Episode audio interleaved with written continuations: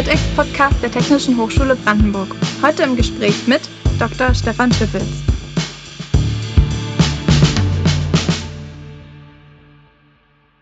Hallo ihr Lieben und herzlichen Dank, dass ihr heute wieder eingeschaltet habt. Bei mir zu Gast ist heute Herr Dr. Stefan Schiffels und ich bedanke mich jetzt hier schon mal für Ihre Zeit heute. Sehr gerne. Ich freue mich auch hier zu sein. Genau, Sie sind ja seit 2015 äh, Leiter der Arbeitsgruppe am Max-Planck-Institut für Menschheitsgeschichte in Jena. Und darüber werden wir auch später noch äh, ausführlicher sprechen. Aber jetzt würde es mich erstmal interessieren, woher Ihre Begeisterung für die menschliche DNA kommt und wie das mit der Menschheitsgeschichte zusammenhängt und wie Sie damit nach Jena gelangt sind. Ich habe ja was ganz anderes studiert. Ich habe Physik studiert äh, und auch promoviert in äh, theoretischer Physik. Allerdings habe ich schon zum Zeit, zu diesem Zeitpunkt äh, meine Begeisterung für äh, Populationsgenetik und theoretische, also sozusagen evolutionäre Dynamiken und Populationsgenetik entwickelt. Ich habe auch meine Doktorarbeit schon über das Thema ge, äh, ähm, geschrieben. Und es ist dann so, dass man ähm, in der Populationsgenetik, das ist, ein, das ist ein altes Feld. Also ich meine, wenn man mal vorne anfängt, Darwin hat irgendwie in im 19. Jahrhundert die Evolutionstheorie formuliert, damals noch auf einem sehr, äh, auf einem rein biologischen und auch beschreibenden äh, äh Format eher. Und dann erst in den 1930er Jahren ist das Ganze von äh, Statistikern und Mathematikern so aufbereitet worden, dass man plötzlich ähm, verstanden hat, was eigentlich die, wie, wie eigentlich die Prozesse, die dazu führen, dass zum Beispiel dass Spezies evolvieren, dass Populationen äh, sich adaptieren, dass Mutationen sich ausbreiten und so weiter, wie das genau funktioniert. Und diese mathematische Entwicklung, die ist also auch sehr alt, schon seit 1930. Es gibt eine Unmenge von Literatur zu dem Thema. Was aber jetzt wirklich neu ist und was, was das Feld in, jetzt gerade in dieser Zeit so unglaublich spannend macht, generell Populationsgenetik, fange ich erstmal damit an, ist, dass wir jetzt eben Daten zur Verfügung haben, dass wir jetzt in der, im Zeitalter der Genomik eben zum ersten Mal oder jetzt halt auch schon seit 10 Jahren oder 15 Jahren in der Lage sind, in großem Umfang ähm, evolutionäre Hypothesen und evolutionäre Dynamiken an echten äh, Populationen zu testen, indem wir uns zum Beispiel Genome, äh, indem wir Genome sequenzieren und diese miteinander vergleichen und versuchen, die, die Variabilität die man äh, äh, in der genetischen Information zwischen Individuen findet, zu erklären mit den populationsgenetischen Modellen, die auch schon 100 Jahre alt sind.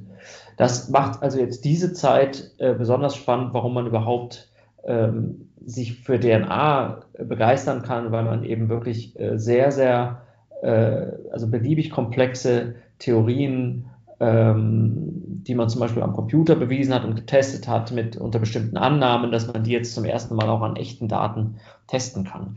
Und ich hatte eigentlich gar nicht unbedingt immer vor, in Richtung menschliche Genetik zu gehen. Es war dann aber so, dass ich immer begeisterter wurde von dieser Datenanwendung. Also im Gegensatz zu vielleicht anderen Kollegen, die aus der Physik kommen und weiterhin äh, sich begeistern, eher dafür, äh, theoretisch und mathematisch weiterzuarbeiten, fand ich wirklich diesen Ansatz, eben jetzt zu den Daten zu gehen und zu sagen, jetzt, jetzt wollen wir wirklich ähm, auch mit Daten die Dinge wirklich beweisen.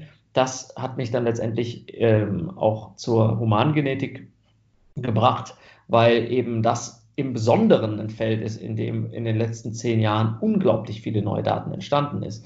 Und jetzt kommt die eigentliche Krux. Bei der, bei der Humangenetik ist es eben so, dass man sich entweder dann so einen Pfad einschlagen kann, der dann Richtung Medizin geht und sagen wir mal versuchen zu verstehen, was das Genom eigentlich irgendwie macht und wofür, für welche Funktion es verantwortlich ist. Aber ich als Populationsgenetiker habe dann eben erkannt, dass Fragestellungen auf evolutionärer Ebene beim Menschen eben unvergleichbar viel spannender sind, äh, finde ich, als bei allen anderen Lebewesen, weil es um uns selbst geht und weil es eben äh, hier auch fließend verschwimmt mit einem ganz anderen Bereich, nämlich mit dem Bereich Geschichte und Archäologie. Also wir, wir haben zwar eine biologische, einen biologischen Werkzeugkasten, mit dem wir ähm, unsere Spezies analysieren und mit dem wir unsere Genome analysieren, aber erstaunlicherweise ist das, was wir dabei rausbekommen, hat plötzlich etwas damit zu tun, hat etwas mit Menschheitsgeschichte zu tun und zwar auch mit, äh, mit jüngerer Geschichte, in der auch ähm, kulturelle Aspekte eine, eine Rolle spielen, Hochkulturen Ausbreitung von Ackerbau ähm, und solche Dinge sind plötzlich Dinge, die man in dem Erbgut sehen kann. Und das ist für mich eine unglaublich faszinierende Kombination, dass man plötzlich mit, äh, mit Methoden des Computers und mit, mit letztendlich biologischem Grundverständnis und Modellen Geschichte auf einem, mit einem, auf einem ganz anderen Niveau sich anschauen kann oder auch von einem, oder von einem anderen Blickwinkel her betrachten kann, als das vorher möglich war. Jetzt hatten Sie noch gefragt, wie ich 2015, also mein Werdegang ist so ein bisschen, ich habe 2011 promoviert, damals wie gesagt noch in sehr theoretischer, ähm, äh, wirklich, sagen wir mal, Physik, aber es ist im Prinzip schon Populationsgenetik gewesen, aber wirklich auf so einem sehr mathematischen und theoretischen Niveau. Und dann bin ich, ähm, habe ich vier Jahre Postdoc gemacht in Cambridge bei Richard Durbin, der hat ähm, am Sanger-Institut, das war eines, ist eines der weltweit führenden ähm, Zentren für, äh, für Genomsequenzierung. Und dort bin ich also mit Daten, äh, mit unglaublich vielen Daten in Kontakt gekommen und habe eben äh, auf menschlichen, mit menschlichen Daten gearbeitet. Und das hat mich so fasziniert. Und vor allem dieser Aspekt eben mit dem Geschichtli dieser geschichtliche Aspekt, das hat mich so fasziniert, dass ich dann eben 2015, als dieses Institut hier neu gegründet wurde, das war wirklich eine, eine, ein sehr guter Match für mich. Nun haben Sie sich dieses Jahr ja dazu bereit erklärt, ähm, Ihr Thema bei der TEDx TH Brandenburg vorzustellen. Und die Veranstaltung ist ja dem Thema Aufbruch gewidmet. Jetzt würde ich gern wissen, was Sie persönlich unter dem Thema Aufbruch ähm, verstehen oder ob Sie Ihre eigene Definition von diesem Begriff haben.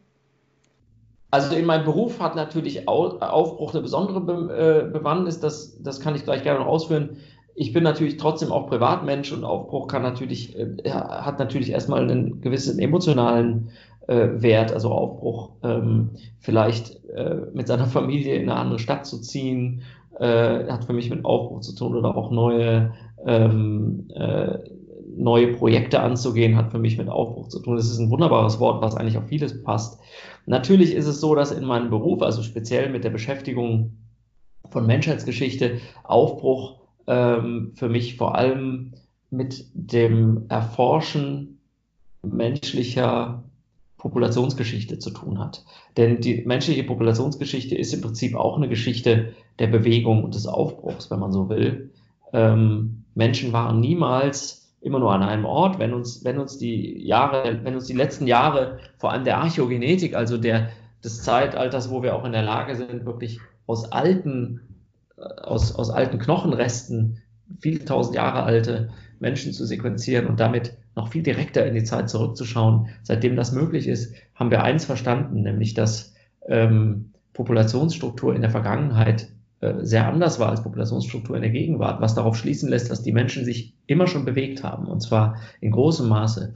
Also es ist in keiner Weise so, dass wir zum Beispiel ähm, äh, zum, dass, wir zu, dass wir zum Großteil von den Menschen abstammen, die hier vor 10.000 Jahren gelebt haben, sondern unser Erbgut geht auf verschiedene Strömungen zurück, die in verschiedenen Zeitpunkten nach Europa gekommen sind. Das heißt, auch in unserer Geschichte und in unserem Erbgut spiegelt sich der Begriff Aufbruch wieder, weil unsere Vorfahren selber, also unsere biologischen Vorfahren selber aus, ähm, aus anderen Gebieten aufgebrochen sind, um letztendlich ungefähr da zu landen, wo wir halt jetzt auch sind. Ähm, also wenn ich zum Beispiel die ersten, ähm, also ich glaube, das größte Teil unseres europäischen Erbgutes geht zum Beispiel auf frühe Ackerbauern zurück, also auf die, äh, auf die Menschen, die zum ersten Mal den Ackerbau erfunden haben und nach Europa gebracht haben, vor ungefähr 8000 Jahren. Äh, und das sind Menschen gewesen, die letztendlich deren Herkunft ähm, Richtung, Richtung Nahe Osten und speziell Westanatolien zeigt. Also unsere Vorfahren kommen aus diesem Bereich.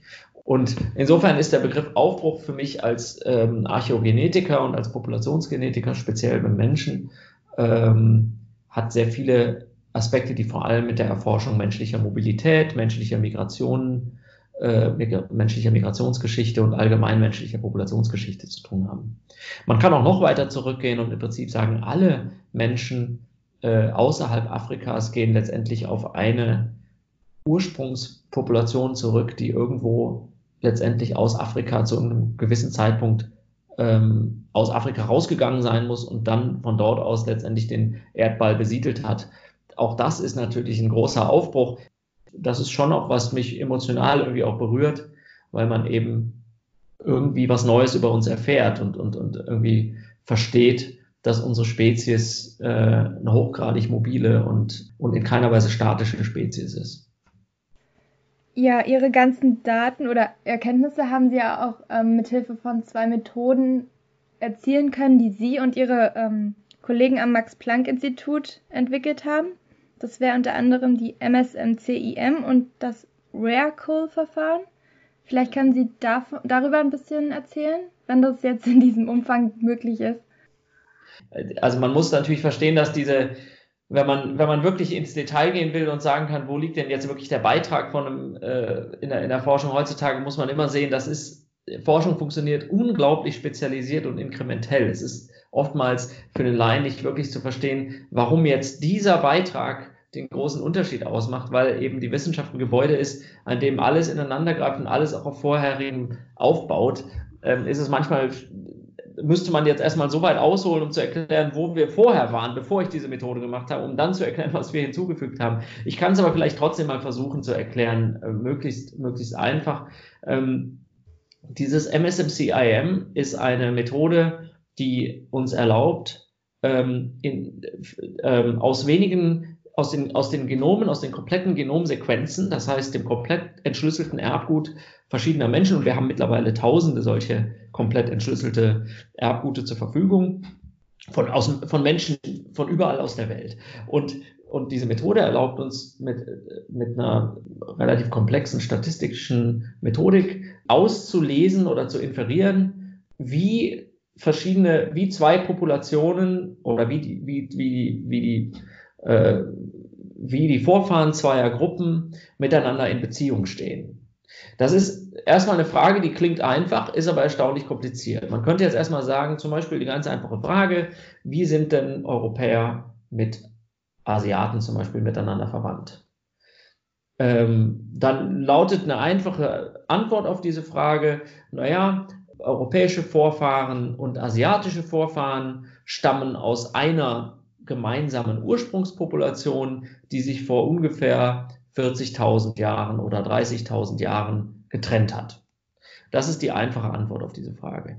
Es stellt sich aber raus, dass diese Antwort ähm, in keiner Weise, also dass diese Antwort in vielen, in vielen Fällen viel zu vereinfacht ist.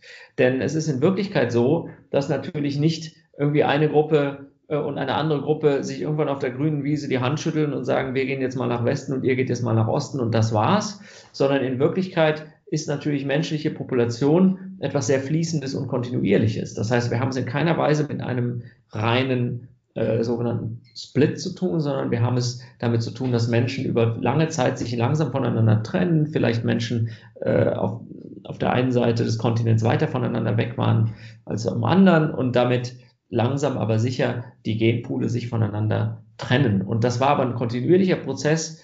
Ähm, und um den zu beschreiben, braucht man auch eine neue Sprache und ein neues Modell. Und das haben wir eben entwickelt. Ähm, in diesem Fall mit Hilfe von ähm, zeitabhängigen oder sagen wir mal ähm, also Migrationsraten, dass wir im Prinzip gesagt haben, ähm, na gut, jetzt, jetzt drücken wir mal diese Trennung von zwei Populationen nicht aus als, ein, als eine einfache Zeit. Also wir sagen, da haben sie sich getrennt und das war's, sondern wir sagen, ähm, wie hat sich denn diese Trennung über die Zeit vollzogen, in, einem kontinuierlichen, in einer kontinuierlichen Art und Weise.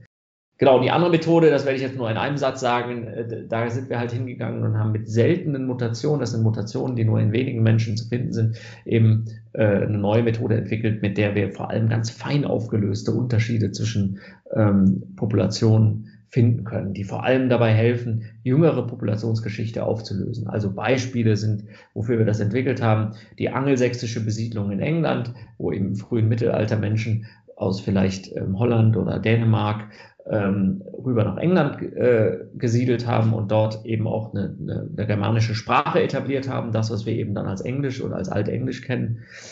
Und mit diesen seltenen Varianten hat es uns, ist es uns eben gelungen, diese Unterschiede der, äh, der dort ankommenden von den dort bereits gewesenen Menschen äh, die Erbgute subtiler zu unterscheiden, als das vorher möglich war. Weil eben im jüngeren Europa sich alle Erbgute derartig angleichen, ist es extrem schwierig geworden, ähm, äh, solche Dinge wie zum Beispiel in der Völkerwanderungszeit, also äh, eigentlich wichtige Ereignisse in der Menschheitsgeschichte, da sind wir relativ blind für, wenn nämlich die verschiedenen Player die eine Rolle spielen, also verschiedene äh, Gruppen von Menschen, sich so wenig voneinander unterscheiden, dass wir gar nicht mehr unterscheiden können, wer ist denn jetzt hier angekommen und wer war schon da und wie haben diese Leute sich vermischt. Wenn sich alle gleichen, wie das im modernen Europa tatsächlich sehr der Fall ist, wir sind alle sehr nah miteinander verwandt, wenn sich alle so gleichen, dann ist es sehr, dann ist es sehr schwierig, diese Unterschiede aufzulösen und dafür hilft diese Methode mit den seltenen Varianten. Ist dann davon auszugehen, dass irgendwann die gesamte Menschheitsgeschichte durch solche Methoden entschlüsselt oder aufgedeckt werden kann? Äh, nein, auf keinen Fall. Also zunächst mal gehört natürlich zur Menschheitsgeschichte mehr als die biologische und die, und die Populationsgeschichte, sondern Menschheitsgeschichte ist natürlich auch die Ausbreitung von Kulturmerkmalen, von Kulturgütern, von Sprachen, ähm, politische Prozesse und so weiter. Das sind alles Dinge, die die Geschichtsforschung natürlich bei sich hat und auch die Archäologie kann Dinge ähm, entwickeln, die wir, die wir nicht sehen können. Also beispielsweise, welche Grabbeigaben die Menschen hatten, lässt darauf zu, äh, Rückschlüsse führen, äh, mit wem diese Menschen zu Lebzeiten Kontakt hatten. Das sind alles Dinge, die wir in der DNA nicht sehen. Äh, und dazu kommt auch, ähm, dass die DNA ähm, begrenzte Auflösung hat. Ich hatte das schon ein bisschen anklingen lassen was wir sehen können im Erbgut sind ja Verwandtschaftsbeziehungen, aber wir können nicht unbedingt sehen, wo ein Mensch zu Lebzeiten genau war. Wir können wissen, wie war der mit anderen Menschen verwandt und daraus kann man, kann man gewisse Plausibilitäten ziehen, wo dessen Vorfahren gewesen sein müssen. Also wenn zum Beispiel jemand in Europa auftaucht, der sehr, der, der sehr nah verwandt mit heutigen Menschen aus Ostasien ist, dann kann man davon ausgehen, dass dessen Vorfahren wahrscheinlich aus Ostasien kamen. Aber wir werden niemals in der Lage sein, ähm, zu sagen, A, wie viele Generationen zurück genau waren die denn in Asien und wo kommen die genau her, aus welchem Dorf? Das sind alles Dinge, die wir nicht sagen können. Wir können auch nicht sagen, welche Route der genau genommen hat. Natürlich nähern wir uns dem an. Wir können auch mit alter DNA dann entsprechend versuchen, diese Route nachzuvollziehen, indem wir eben zum Beispiel Skelette ähm, oder Menschen, begrabene Menschen auf dieser Route irgendwie versuchen zu analysieren. Aber es wird immer begrenzen, es wird immer Grenzen geben, was die Genetik machen kann. Und übrigens wird auch Grenzen geben, was die Archäogenetik machen kann, denn die ist ja davon abhängig, dass wir von den Archäologen und von den Grabungen entsprechend Material bekommen. Es wird aber nicht überall gegraben. Man geht ja nicht einfach raus und fängt an, überall irgendwie die Leute auszubuddeln, sondern es wird vor allem da gegraben, wo zum Beispiel neue Supermärkte entstehen, wo eine neue Autobahn gebaut wird oder wo Archäologen mit einer ganz bestimmten Zielsetzung hingegangen sind, gesagt werden, auf diesem und jenem Berg, da vermuten wir, dass da früher Menschen waren, da graben wir jetzt mal. Aber, es, aber wir werden niemals eine, eine komplette lückenlose und repräsentative Auflösung in der Vergangenheit ähm, äh, kriegen, selbst nicht mit Archäogenetik, die ja noch viel direkter ist als diese indirekte Inferenz von, von heute lebenden Menschen. Was war Ihre Motivation, am TEDx-Talk teilzunehmen? Also da gibt es verschiedene Motivationen. Zunächst mal finde ich sehr schön, dass es äh, für mich ein deutschsprachiger Vortrag ist. Ich rede beruflich fast ausschließlich Englisch. Ich rede auch mit meiner Arbeitsgruppe fast, ähm, also mit vielen von meiner Arbeitsgruppe auf Englisch, weil die eben nicht, nicht deutsche Muttersprachler sind. Ähm, und auf den meisten internationalen Konferenzen spreche ich auf Englisch. Und hier fand ich besonders schön, dass es ein Vortrag äh, in Deutschland ist und auf Deutsch von einem deutschen Publikum. Das finde ich deshalb schön, weil es mir eine Möglichkeit gibt, ähm, in einer direkteren Art und Weise in meiner Muttersprache die Dinge zu kommunizieren, die mich begeistern und die ich äh, seit ein paar Jahren so begeisternd finde an dem, was ich mache. Ähm, zweitens ist, ähm, ist ein TED Talk oder ein TEDx Talk natürlich ähm, eine tolle Möglichkeit, in einer besonders gut vorbereiteten Form seine Forschung vielen Menschen äh, zu erklären. Und das ist eine große Herausforderung. Es ist auch viel Arbeit. Ich habe noch nie in so einem Detail einen Vortrag vorbereitet wie diesen, glaube ich. Ähm, und es ist aber halt auch besonders schön, weil man eben die Möglichkeit hat, wirklich Menschen für seine Forschung zu begeistern. Und, ähm, und es ist halt so wichtig, dass wir in der Wissenschaft eben nicht nur in unserem Elfenbeinturm bleiben und unsere schwierig zu lesenden Veröffentlichungen produzieren, die nur von der Fachwelt gelesen werden, sondern es ist eben un unwahrscheinlich wichtig, dass wir auch ähm, unsere Forschung erklären, auch denen, die, die nicht vom Fach sind. Ähm, insbesondere übrigens, das möchte ich auch noch sagen, ist in dem Bereich, in dem ich arbeite, es besonders hilfreich, glaube ich, mal so ein bisschen zu erklären, was eigentlich die Genetik kann und was sie sagt. Denn wir leben ja auch in Zeiten, in denen, ähm, in denen so ein bisschen manchmal die Genetik auch missbraucht wird, um gewisse, zum Beispiel rassistische äh, Menschenbilder äh, vorzubringen und, und zu verteidigen. Und da die Wissenschaft hat dort eine so eindeutige Stellung und kann so eindeutig gewisse Dinge zurückweisen. Beispielsweise, dass die Gene nicht an Landesgrenzen Halt machen, dass unsere Menschheitsgeschichte immer schon eine Geschichte auch der Mobilität war. Das sind alles so Dinge, ähm, die ich auch gerne mal in einem, in einem nicht, nicht, ich will keinen politischen Vortrag daraus machen, kein, keinesfalls, aber einfach mal vernünftig zu erklären, wie funktioniert eigentlich Verwandtschaft zwischen Menschen und warum ist es so falsch, zum Beispiel von Rassen zu sprechen, wie sind wir eigentlich miteinander verwandt und wie funktioniert eigentlich unser sozusagen globales menschliches Familiennetzwerk. Insofern freue ich mich sehr auf den Vortrag. Gut, dann bedanke ich mich in dem Sinne und ähm, auch für den kleinen Vorgeschmack auf Ihr Vortragsthema und kann sagen, ich freue mich, Sie am 6. Dezember bei der TEDx TIA Brandenburg ähm, persönlich kennenzulernen. Nochmals vielen Dank. Ja, danke auch, freue ich mich auch.